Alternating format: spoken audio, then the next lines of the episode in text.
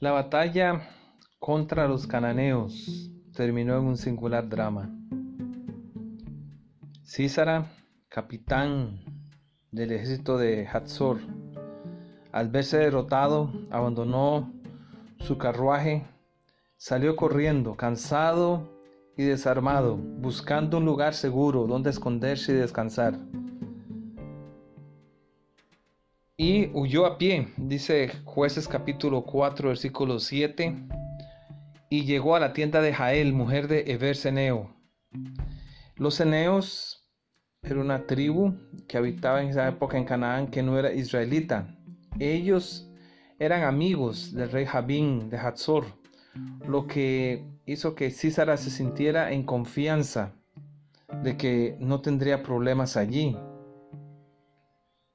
Pero aún en esa condición de fugitivo, de cansancio y de derrota, Císara permanecía arrogante.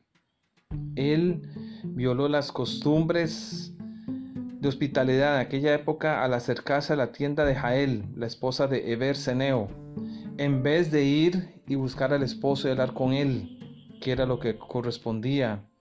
Císara quizá no pensó que en algún momento ellos podrían ser acusados de adulterio y que al dar ese paso está exponiendo a esta mujer sencilla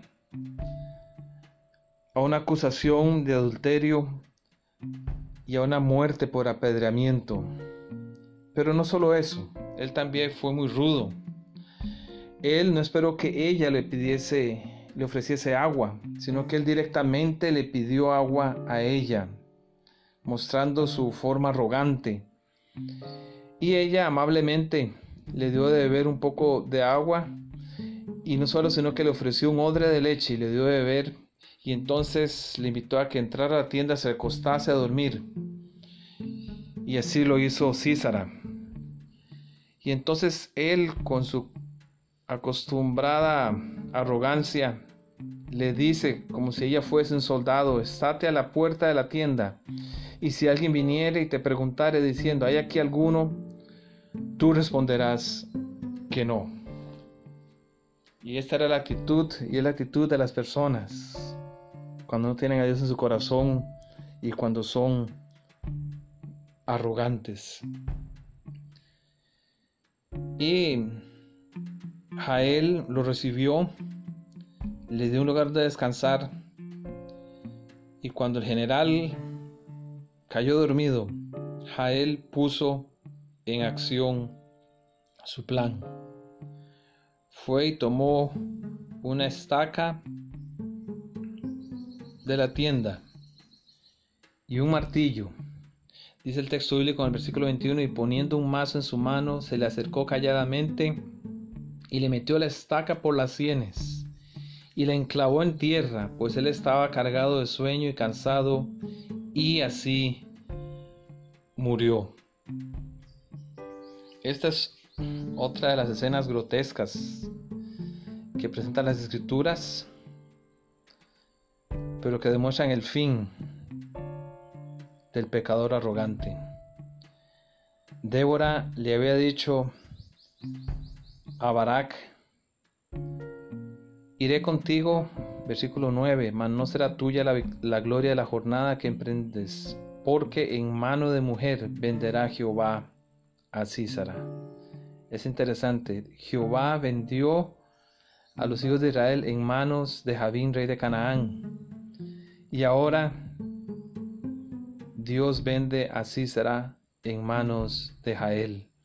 Y no fue en manos de un hombre, de Barak, sino fue en manos de esta mujer intrépida, audaz y atrevida, como se cumplió la profecía del Señor en contra de Canaán y de su orgulloso general. Esta historia nos recuerda la victoria de Israel a través de dos mujeres, Débora la profetisa y luego Jael, esposa de Eber Seneo, una mujer atrevida. Una vez más, la palabra de Dios nos enseña que Dios usa a las personas. Muchas veces en su estatus, en su condición, pero si se permite, ellos van a hacer la voluntad de Dios. Y Dios puede usar a todos, hombres y mujeres, para hacer su obra y llevar adelante la obra del Señor. Seamos instrumentos también en las manos del Señor.